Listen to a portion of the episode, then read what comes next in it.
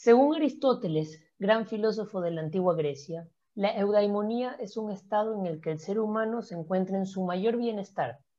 Se puede traducir como felicidad, plenitud, excelencia o supremo bienestar. Dicha felicidad y bienestar es el bien que buscan por naturaleza los seres humanos, por lo que la eudaimonía es un estado deseable de alcanzar. Bah, ¿qué tal todo humanos? ¿Cómo están? Saludos desde Guayaquil, Ecuador, la perla del Pacífico. Bienvenidos a Eudaimonía, Alejandro Luque les saluda. Un espacio donde converso con diferentes invitados sobre educación, medio ambiente y salud mental. Tres factores que son fundamentales para alcanzar la eudaimonía. La frase de hoy nos la trae Albert Einstein, científico del siglo XX, y dice, nunca consideres el estudio como una obligación, sino como una oportunidad para penetrar en el bello y maravilloso mundo del saber. Frase precisa para arrancar el programa de hoy, donde hablaremos sobre educación.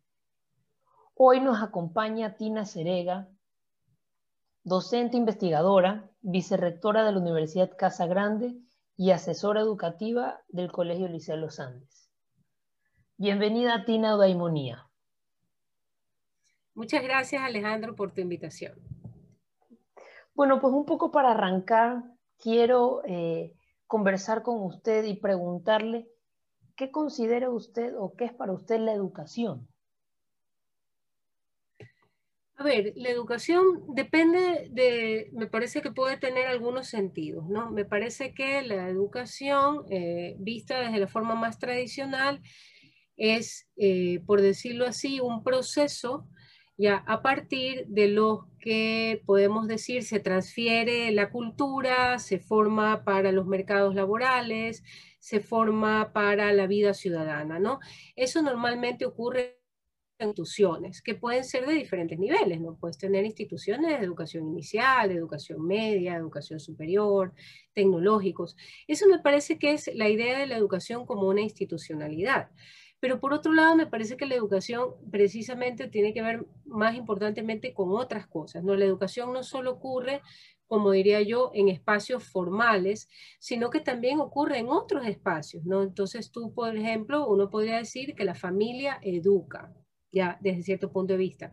Podrías decir que los medios educan, es decir, hay una serie de transferencias de conocimientos, de valores, de actitudes, incluso de comportamientos que pasan también a través de otras vías, ¿no? Que pueden ser desde los grupos sociales, pueden ser las familias, pueden ser los medios de comunicación. Entonces también me parece que ahí como hay, hay unos espacios alternos en relación a eso, ¿no? Pero me parece que sobre todo la educación, o sea, depende de cómo lo mires, por lo menos para mí, eh, la, educación es principalmente un encuentro, ¿ya? Y eso me parece que es...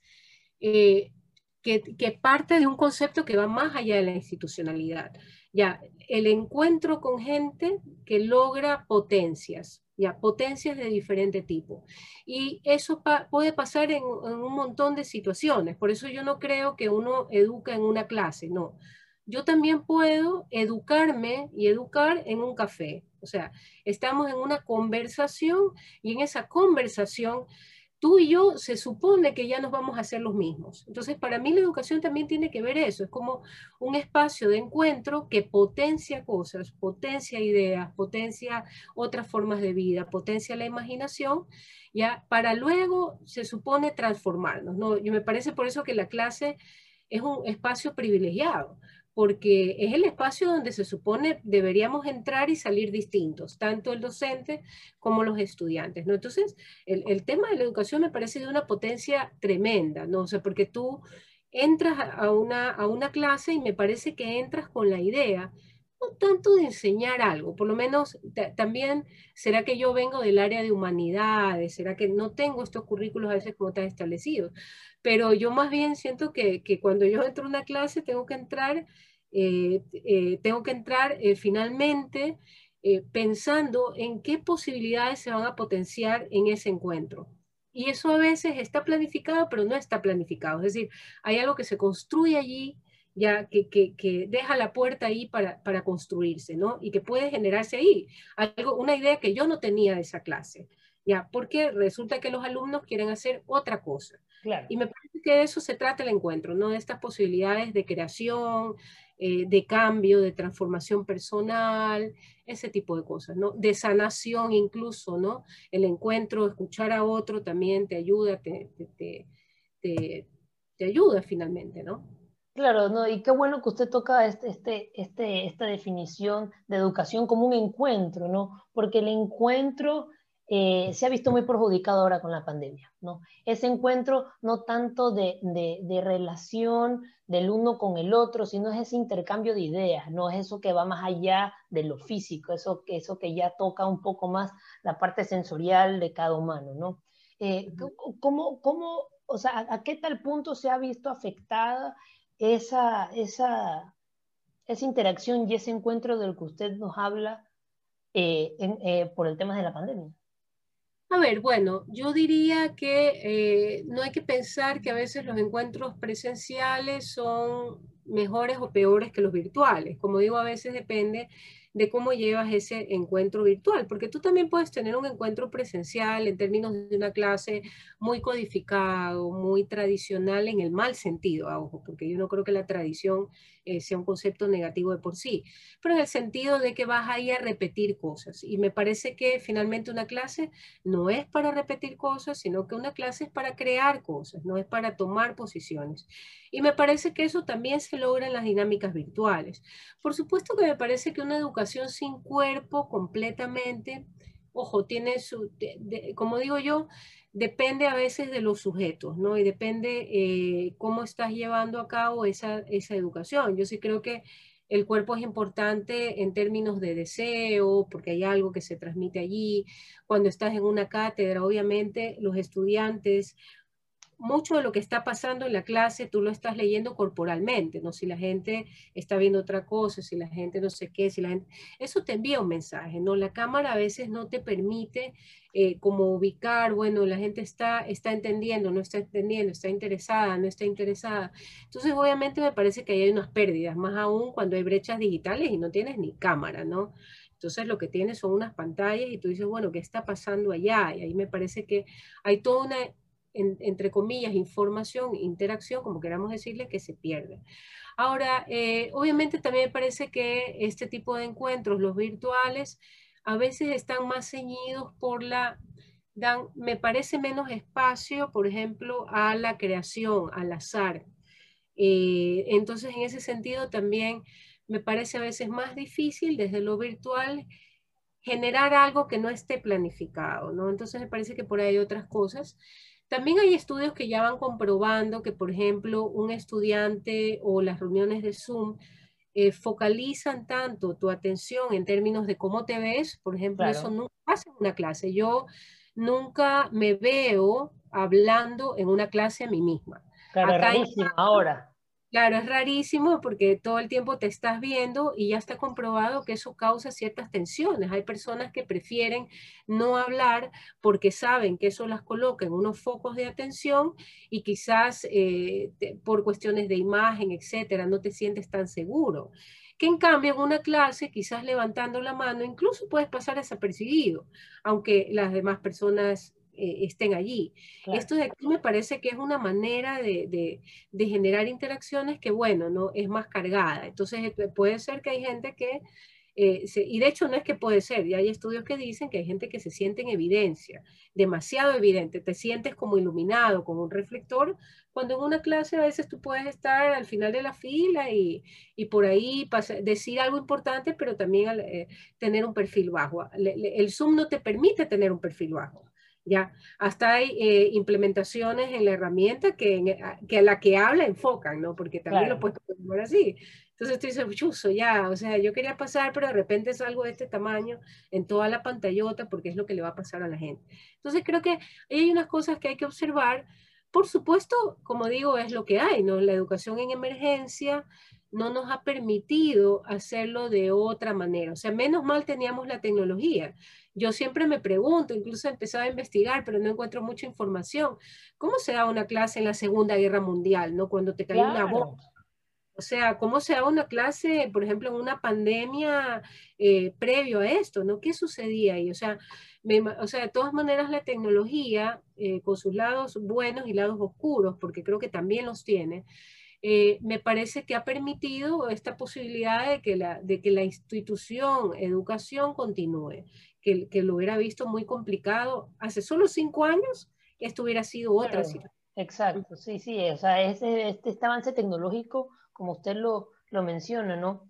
Eh, bueno, y, justo, entra eh, justo entra en este concepto de eh, la educación como una institución, hablemos de la educación como una institución que siempre está en constante evolución y transformación, ¿no? Porque usted dijo que uno entra a una clase y sale de otra forma, o sea, la educación transforma y se transforma, ¿no? ¿cómo, ¿Cómo usted piensa que la educación, ¿no? Ah, un, poco dejando de lado la tecnología, sino educación como tal, ¿no? Ha evolucionado durante los años y, al momento en el que estamos ahora como para decir, hey, eh, si hubiésemos tenido esto antes, no lo tenemos ahora, ¿qué elementos de la educación eh, nos sirven ahora para decir, esta es la situación de la educación actualmente? A ver, yo diría que es muy difícil hablar de la educación porque a veces me parece que la educación es un plural, ¿no? O sea, yo diría, a ver, ¿cuál educación? Eh, no es lo mismo un colegio con sistema de enseñanza activa, no es lo mismo la metodología Waldorf, no es lo mismo la metodología Montessori, no es lo mismo una universidad que, por ejemplo, plantee el aprendizaje por proyectos que una universidad quizás de que plantee más bien, qué sé yo, la teoría crítica como es. Entonces, la primera cosa quizás sería problematizar la idea de que hay una educación. Yo creo que hay muchas educaciones ya este, eh, que a veces dependen de los países, de los sistemas educativos, incluso de los compromisos en los modelos pedagógicos. Entonces ya desde ahí podemos decir que, bueno, la educación en singular es un problema. Hay, hay educaciones y obviamente pertenecen y, se acoplan a las necesidades de unas familias que valoran unas cosas y no otras, y, eso no las hace unas mejores o peores, pero quizás yo quiero un hijo tenga libertades y creación artística y, que se, y unas ciertas sensibilidades, y entonces lo voy a poner en un tipo de educación, pero quizás quiero otro que resuelva problemas, que pueda vida profesional, que tenga una visión internacional, y entonces quizás voy a elegir otro tipo de educación. Entonces, por ahí me parece que eso es importante. Igual me parece que las instituciones, eh, y eso es otra cosa, ¿no? La, la, institución educativa, que eso es otro debate, ¿no? Entonces, una institución educativa me parece que es mucho, mucho, y también está comprobado, es una mezcla entre los líderes pedagógicos que tenga esa institución, ¿no? que el director es una cosa X, ¿no? Quien es director de escuela, quien es rector de una escuela, quien es rector de una universidad, imprime una visión. Y de ahí me parece que según esa visión tú tienes docentes. Y a veces es interesante porque a veces puedes tener propuestas educativas que podrían no ser tan interesantes, pero dentro de ellas puede haber docentes interesantes, porque esa otra, los, los docentes también son un plural, ¿no? Aunque tú tienes una educación con un modelo pedagógico y tratas de que tus docentes sean de ese modelo, pues ni todos los docentes son iguales, ni van a hacerlo de la misma manera.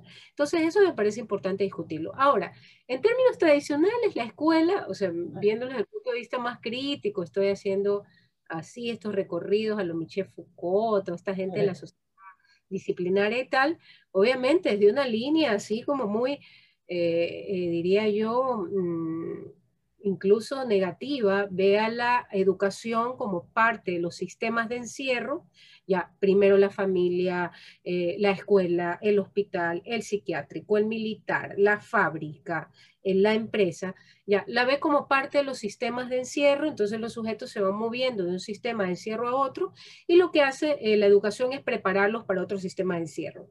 Yo no digo que eso no sea verdad, porque mucha de la educación es así. O sea, mucha de está absolutamente articulada a los sistemas laborales, a formar profesionales eficientes, y, ojo, ¿no? A, formar en una serie de valores que la sociedad considera correctos, el éxito, la vida laboral como lo central y todo eso, ¿ya? Pero yo diría que esa es la versión más triste de la educación, aunque no digo que algo de eso toda institución educativa tiene. No, no, claro, y en esa institución hay mucha presión, por ejemplo, se le implanta mucha presión. Porque tienes un Estado que te evalúa, tienes un mercado laboral que te evalúa, tienes unas pruebas que de alguna manera también, según cómo salen los alumnos, te colocan en unos rankings. Es decir, hay cosas que quiere hacer la institución, pero también hay presiones externas que van más allá de la institución. Ahora, esa es la versión triste para mí de la educación. Eh, pero no, digo que por eso eh, no hay que presentarlo, no hay que discutirla. Pero como digo yo, la otra es ver a esta institución, a este espacio, con todas las críticas que podamos hacer a este espacio cerrado, a veces aislado del mundo exterior, todas estas cosas que son verdad, ¿no? o sea, las educaciones, las instituciones educativas a veces son unas burbujas en donde no expones a la gente, en donde como un colchón, como una, esos típicos plásticos de burbujas. Claro, pero, pero me parece que eso es como una visión de la educación, pero me parece que lo que hagas en ese espacio también es rescatable. O sea, ¿en qué sentido? Tú también tienes libertades según los modelos pedagógicos y los directores o los liderazgos pedagógicos que tengas, también tienes libertades en ese espacio. Entonces tú también puedes hacer que ese sea un espacio de creación, de discusión, de crecimiento, de transformación, porque también lo puedes hacer eso. Es decir, si yo tengo esta aula que es de estos cuatro metros cuadrados, podría no ser esta el aula, ¿no? Podríamos no estar encerrados en esta clase. Pero ok, si vamos a estar encerrados en esta clase, por lo menos digo yo que las ideas que se estén trabajando allí no sean unas aulas. Claro, que explotarlas. sino que eh, sea un espacio de libertad. Ya estamos todos en esta clase, pero lo que pasa aquí es un espacio de libertad para hacer cosas, para decir cosas, para equivocarme. O sea, la escuela debería ser el espacio también de la equivocación, de la exploración, ¿ya? Y entonces, bueno, ahí uno va negociando, porque como tú dices, presiones hay para hacer el sistema de encierro que forma gente, pero también creo que es nuestro deber como, como educadores todos los días, y es un trabajo durísimo negociar con eso todos los días, pero es nuestro trabajo todos los días tratar de negociar con eso, ya bueno, yo tengo esto, pero también tengo que tratar de crear lo otro, tengo que tratar espacios para crear lo otro. Claro, y bueno, eso es un poco me, suena más eso a, tipo colegio, porque el sistema de, los colegios con los sistemas universitarios cambian totalmente, ¿no? Usted como, como vicerrectora de una universidad, ¿cómo, cómo esos, esos retos o esa, esa, esos conflictos que usted acaba de nombrar que hay en un colegio cambian en una universidad?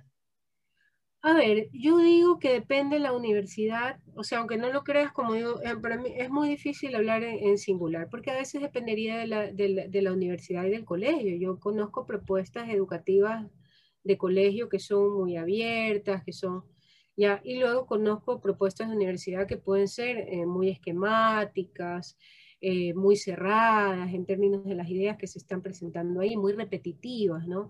Y creo que pasa lo contrario también, ¿no? Colegios que son unos esquemas así eh, y que en cambio universidades que te plantean como otros retos. Entonces, cosas que me parece que suceden, ¿no? O sea, me parece que uno de los problemas principales de nuestra educación es la tendencia a la repetición. Eh, la idea de que educar, eh, un ser educado es repetir cosas. Entonces me parece que eso es un reto tanto en el colegio como en la universidad. De hecho, por ejemplo, yo que estoy en universidad, uno de los choques más importantes que hay eh, con los estudiantes es cuando, por ejemplo, tienen actividades en nuestra, en nuestra universidad, hay algunas materias que se llaman casos, laboratorios, que en realidad son problemas a resolver pero cuando vienes de una educación donde solo has hecho preguntas objetivas, donde siempre hay una respuesta verdadera y una falsa, ya, y te enfrentas a que de repente un problema puede tener diversas soluciones, entonces es un choque, ya, no hay una respuesta correcta. Y no siempre la hay, o sea, tú puedes enfrentar el problema de la vacunación de un montón de formas, como lo hemos visto en los países, por ejemplo, el tema de la educación. ¿Hay una sola modalidad de educación en emergencia? no. ¿no? Entonces tú te das cuenta que la vida finalmente, si tú me preguntas la vida, ya lo que va a hacer es enfrentarte a una serie de problemas cada vez más complicados, ambientales, económicos, laborales, tecnológicos. Y entonces, de alguna manera, como digo yo, yo quisiera que la vida fuera un examen objetivo. Yo quisiera que la vida fuera. Pero la vida no es un examen objetivo. O sea, yo he, yo he tenido que resolver desde, desde problemas educativos del, del liceo de cosas que parecen pequeñas de qué hago con la lista de materiales en la modalidad híbrida, chuzo, bueno, ¿qué hago con la lista de ¿Qué voy a hacer con esa lista de materiales? Ya me tengo que plantear una pregunta, ¿voy a pedirlos, no voy a pedirlos? ¿Voy a tener unos recursos flexibles? ¿Voy a tener un recurso fijo? ¿Cómo voy a manejar? Etcétera, ¿no? Pero la vida no es una, una, una, una, serie de opciones que te dicen que es verdadero o falso. Lamentablemente, hay un montón de evaluaciones educativas que nos hacen pensar eso. Entonces, y no digo universidades prestigiosas que te toman el DELF, el SAT, todos estos exámenes de idioma, de, de, de, y ojo, yo no digo ahorita con el, el N antes, ¿no? La prueba C, hemos vivido tanto yo no digo que no hay que formarlos a ustedes para esa prueba, pero también les digo que la vida no es eso. O sea, la vida, a mí me parece que la vida es una cosa mucho más complicada, donde, donde si tú has tenido una serie de experiencias que te han llevado a enfrentar problemas que parecen desde sencillos, ya, eh, lo que, lo que, qué sé yo, pensemos en desempeños que a veces han realizado ustedes, ¿no? O sea, tener un invitado en clase para el que tienes que presentar preguntas y tienes un problema tecnológico que resolver cinco minutos antes, eso, eso se parece más a la vida, ¿ya? Que un examen objetivo de presión A, B y C. Entonces, bueno, ¿ahora qué pasó? ¿Qué hago con este problema tecnológico?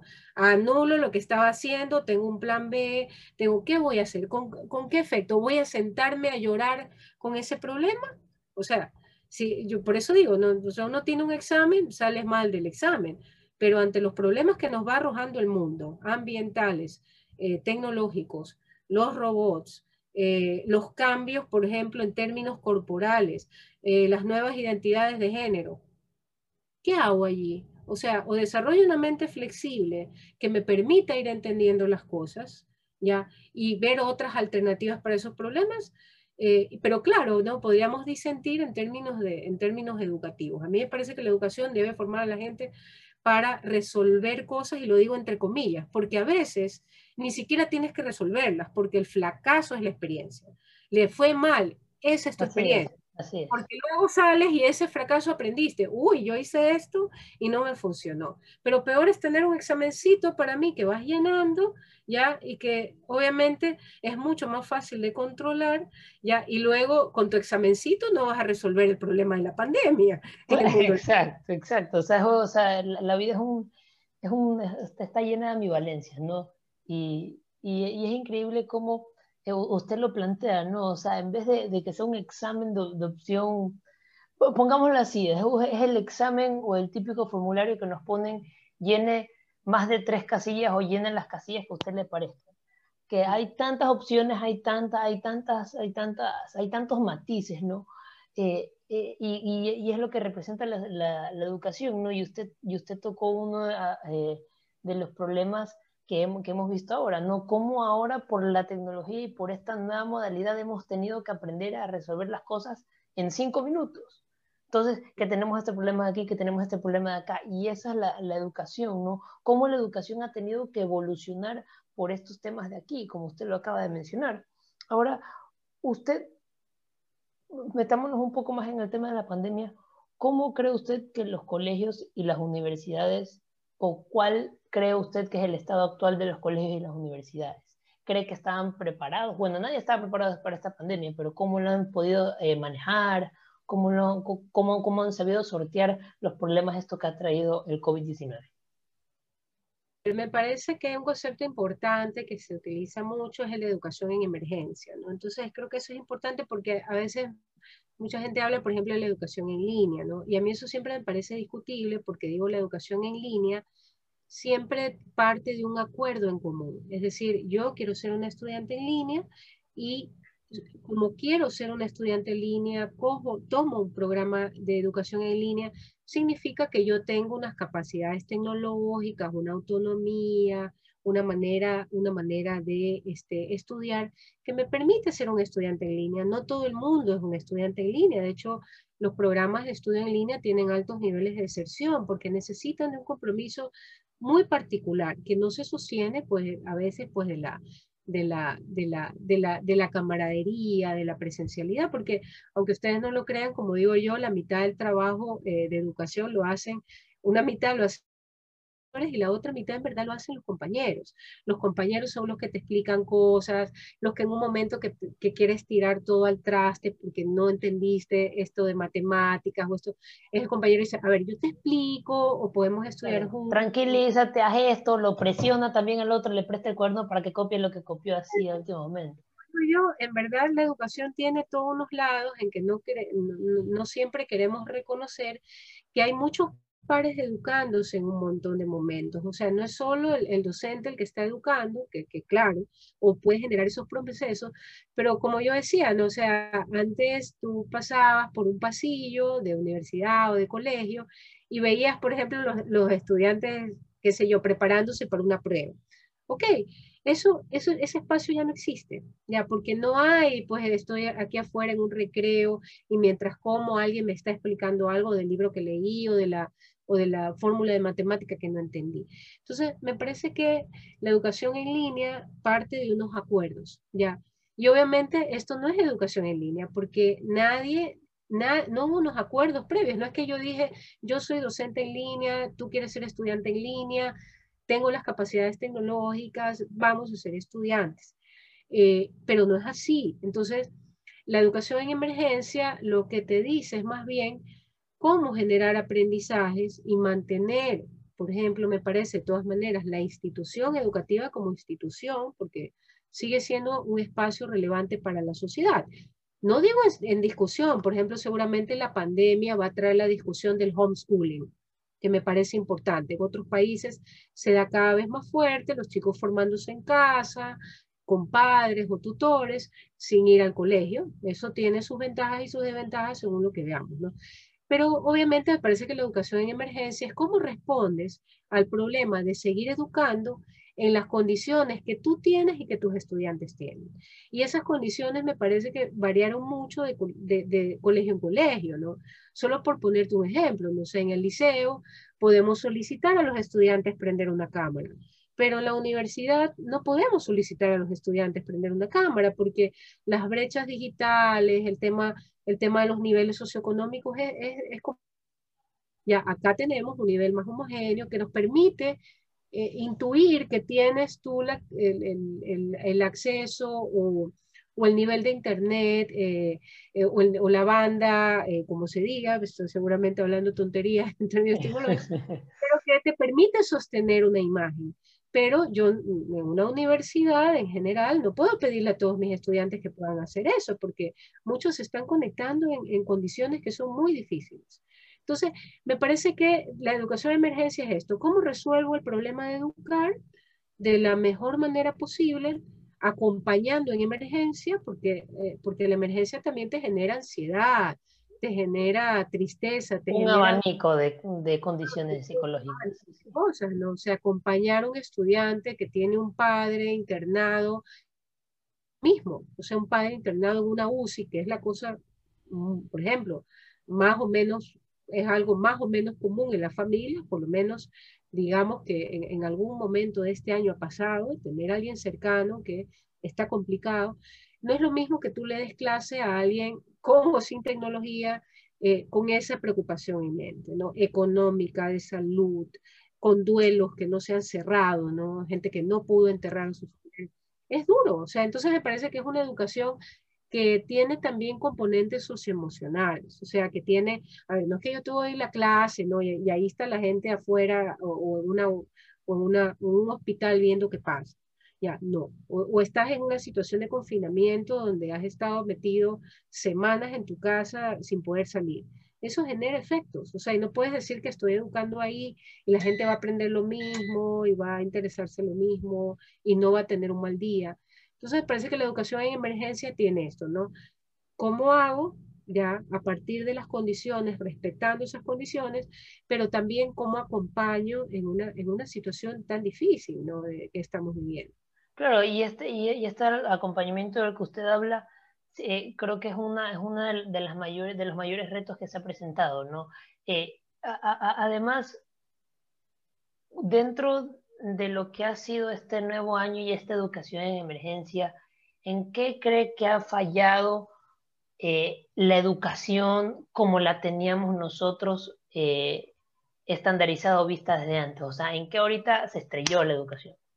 A ver, me parece que sí. A ver, y bueno, a ver, ojo, que es muy difícil, como digo yo, juzgar y sería injusto juzgar, porque, porque finalmente siento que todos nos vimos casi que entre la espada y la pared, eh, teniendo que tomar las mejores decisiones posibles en muy poquito tiempo también. O sea, no es que ay, mira, si es que hay una pandemia que viene en seis meses, entonces nosotros nos vamos a prepararnos. O sea, éramos, éramos todo el mundo, incluyendo estudiantes, docentes, familias, tratando de armar cosas a veces en menos de un mes. Entonces, me parece que también es injusto decir, bueno, eh, qué cosas salieron mal. Tal vez diría yo que, que más que pensar que salió mal, tal vez ciertas cosas que que ojo es difícil porque la humanidad, los humanos somos humanos en términos históricos, ¿no? Hemos resuelto las cosas de una manera y pensamos que ante ese problema hay que resolverlo de la misma manera. A veces nos cuesta un montón de tiempo, montón de tiempo, a veces meses, a veces décadas y a veces siglos.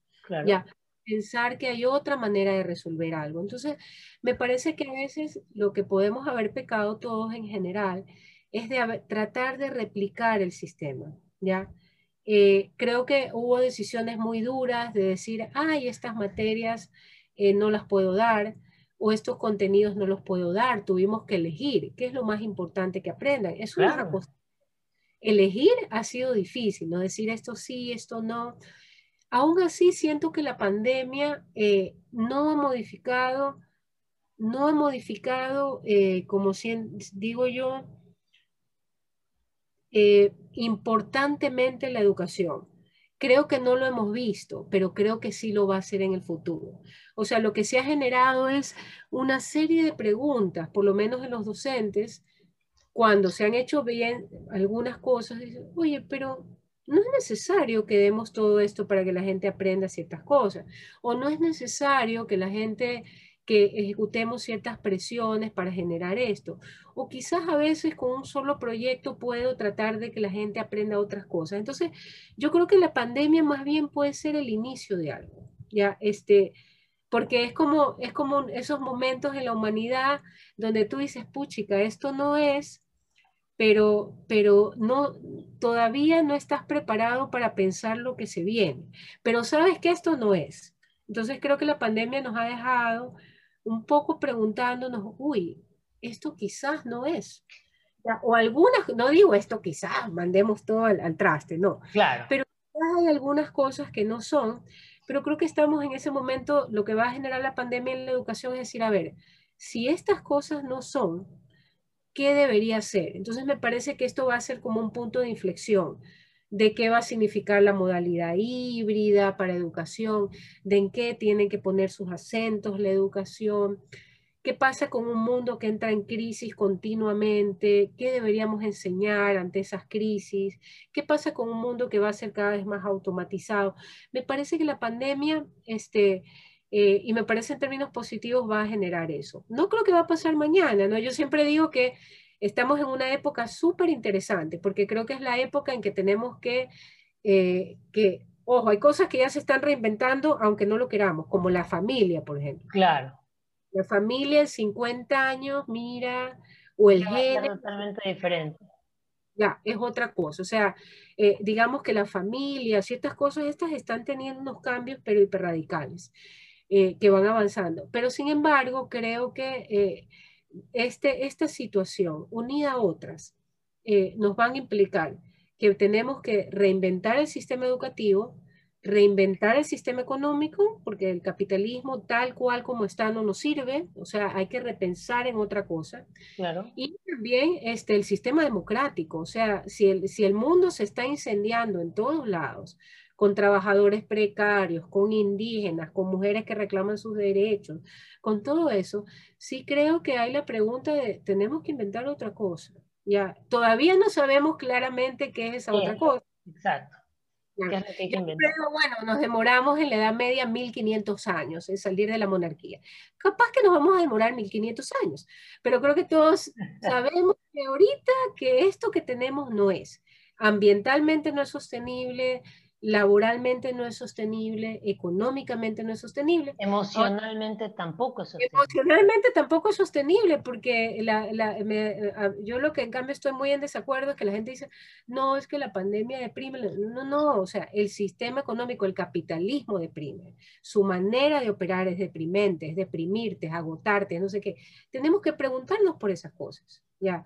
¿Qué, qué tenemos que hacer con este sistema económico? ¿Qué, qué, qué, qué podríamos hacer?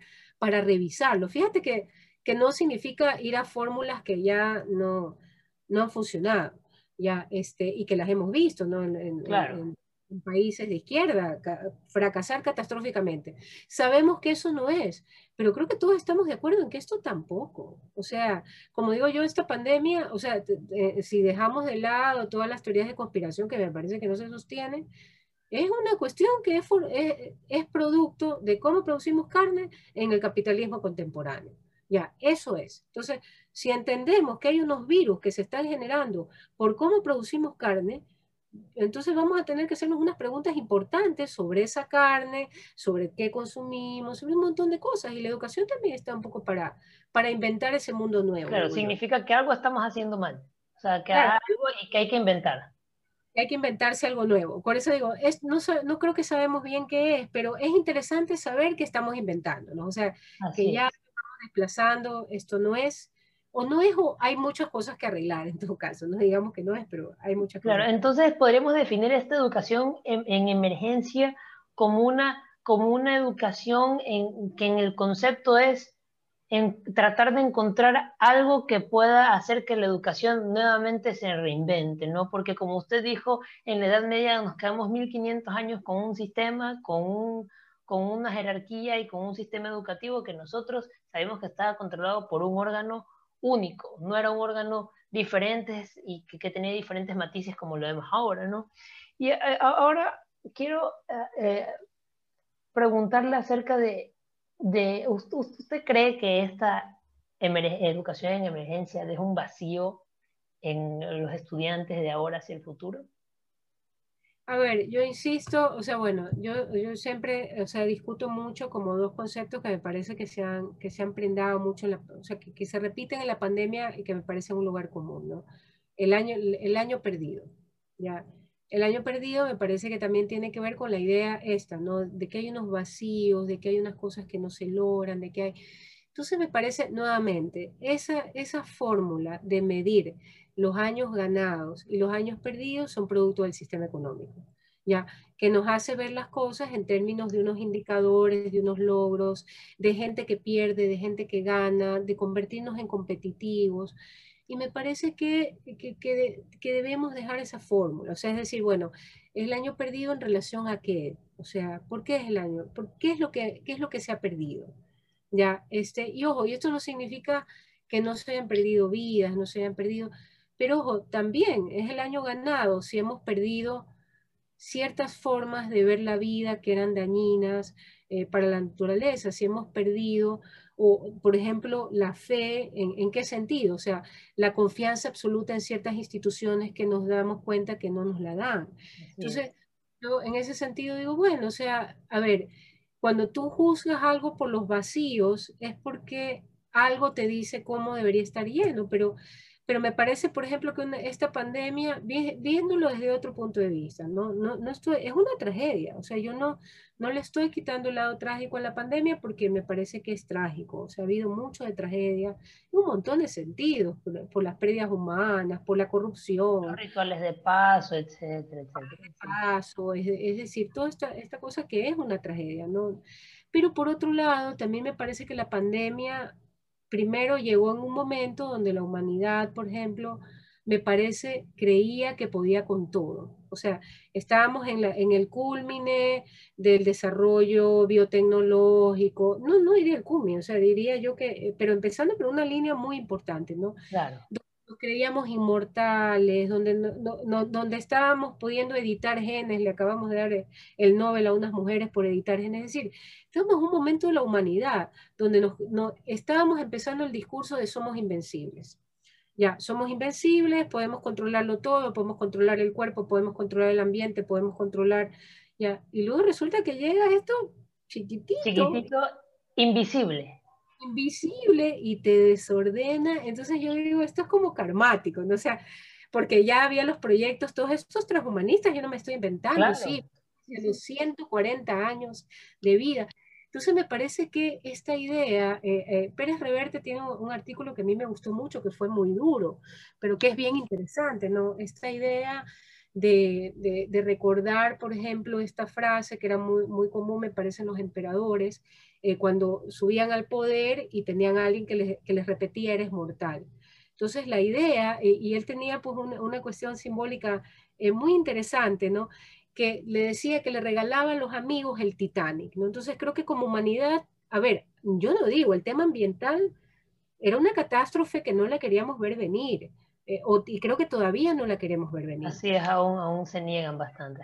Digamos, que, digamos que el tema ambiental, por el que estábamos a veces un poco, un poco ciegos, aunque había muchos movimientos ya en términos ambientales, pero creo que la humanidad se creía un poco el Titanic, o sea, aquí vamos con todo, aquí nada, y, y de repente llega esto y te replantea todo, o sea, te replantea eh, la sociabilidad, te replantea las cosas que son importantes.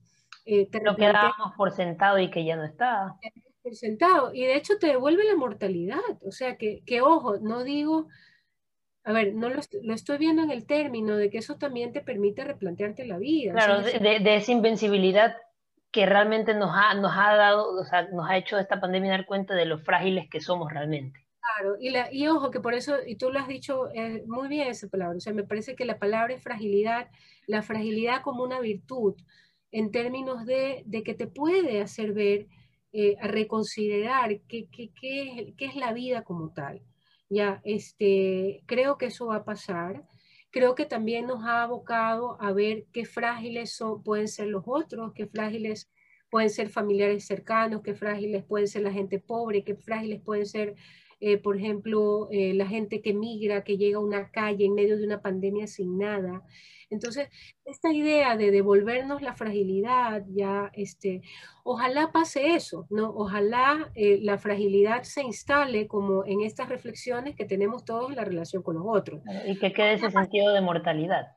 Claro, podría pasar lo contrario, que, que también es, una, es, una, es un riesgo, ¿no? La idea de sálvese quien pueda. Entonces, y fíjate que lo vemos con las vacunas, ¿no? Que la gente, solamente en este país, que ya es vergonzoso lo que ha sucedido en un montón de niveles, pero que la gente no pueda ver esta idea del sálvese quien pueda, ¿no? No, es que hay unos que merecen más esa vacuna que yo, aunque, aunque yo la quiera, o sea, hay unos que están más en riesgo, hay unos que son más vulnerables y, y que por eso deben ir primero.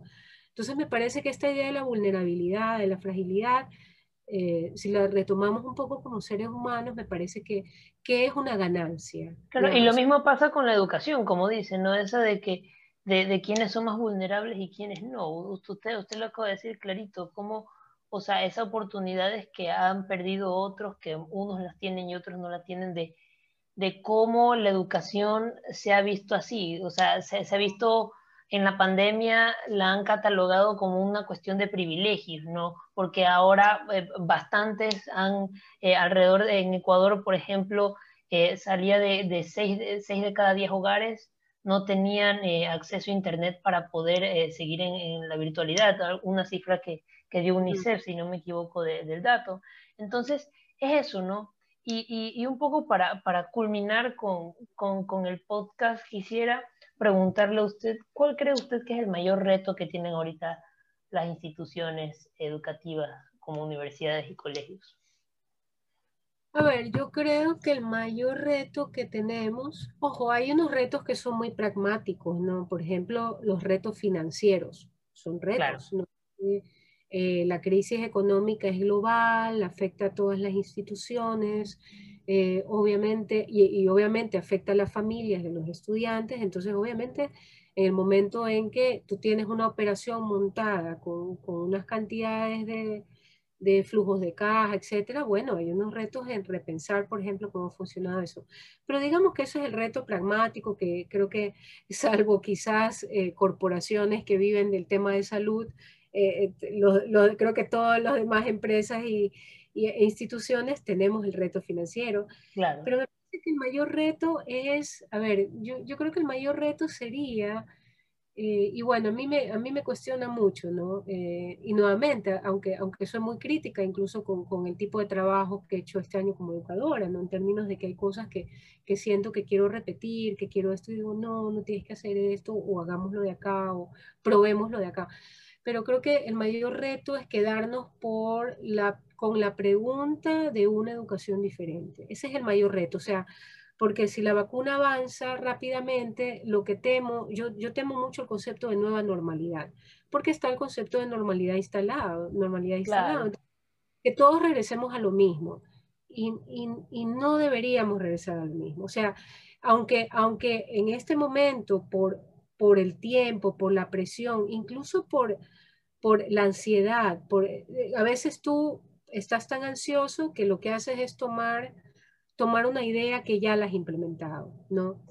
Pero creo que, que tenemos que quedarnos con la sensación, eso sería el reto, quedarnos con el malestar de que esto no es, de que, de que el mundo va a ser muy distinto eh, y de que se necesita otra educación y que tenemos que, el deber de construirla y que a veces eso va a significar quizás tirar al traste algunas cosas con las que con las que históricamente ya nos sentíamos cómodos, porque todos los seres humanos nos acomodamos finalmente con ciertas cosas que hacemos.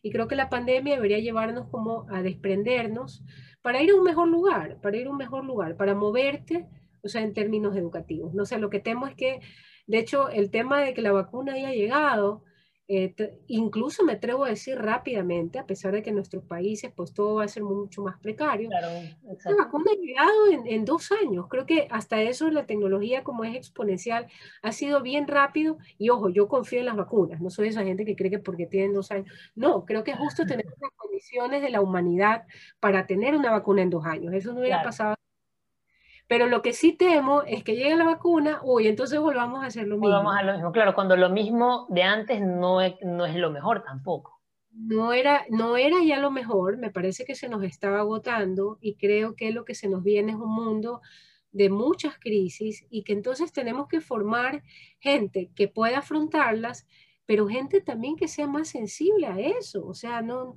es nuestro deber formar gente que, que, que, piense mejor en la democracia, que participe mejor en ella, que sea más responsable ambientalmente con las empresas que hace, que sea más responsable con los empleados eh, que contrata, que no eh, aumente la precariedad laboral, que no, es decir, tenemos que crear a esas, tenemos que educar a esas personas y, y quizás tenemos que pensar en, en, otras cosas para educar a esas personas. O sea, en todo caso, lo, el reto es mantener la pregunta, la, mantener la, la, pregunta y no venir con la respuesta de antes. Claro, eso, la duda, ma, mantener, de, de, dejar este tema con, como dicen, con el beneficio de la duda.